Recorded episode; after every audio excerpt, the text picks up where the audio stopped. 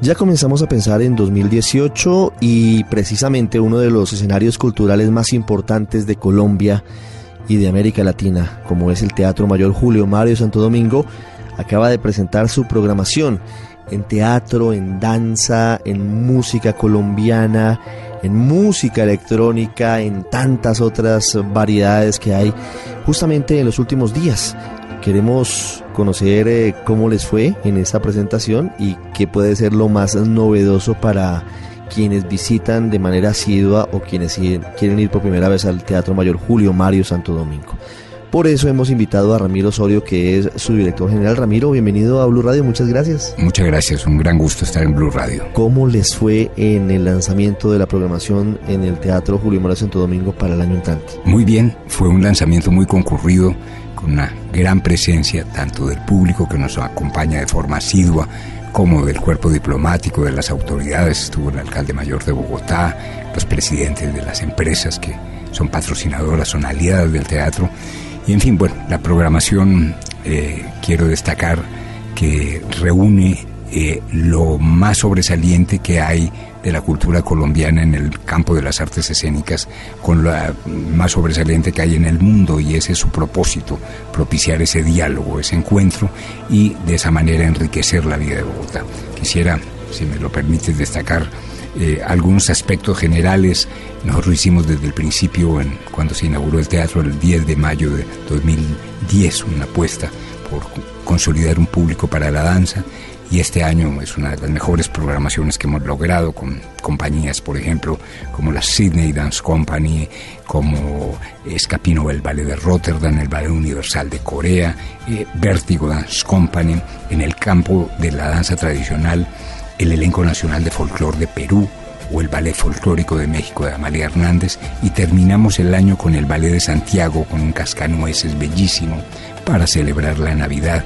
También vamos a tener en el marco del Festival Iberoamericano de Teatro el Ballet Nacional de España.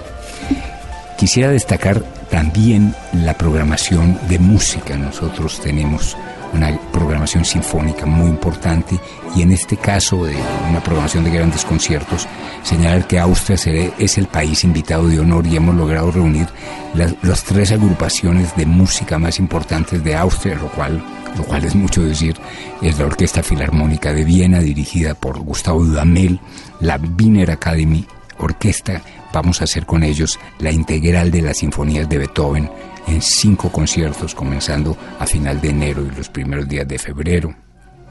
Viene la Camerata Salzburg con la Orquesta Filarmónica de Bogotá. Haremos 10 conciertos en los cuales hay solistas notables como eh, las hermanas Lavec o Misha Maisky. Estarán dirigidos por el nuevo director eh, titular del, nuevo director artístico que se llama Josep Caballero Menech. Eh, vienen otras grandes orquestas como el Stuttgart Bach Academy, la Camerata de Ginebra y la Junge Deutsche Philharmonie, que está dirigida por Jonathan Nott. Eh, todos con solistas muy sobresalientes, eh, como Bernarda Fink, en el caso de la Camerata Salzburg.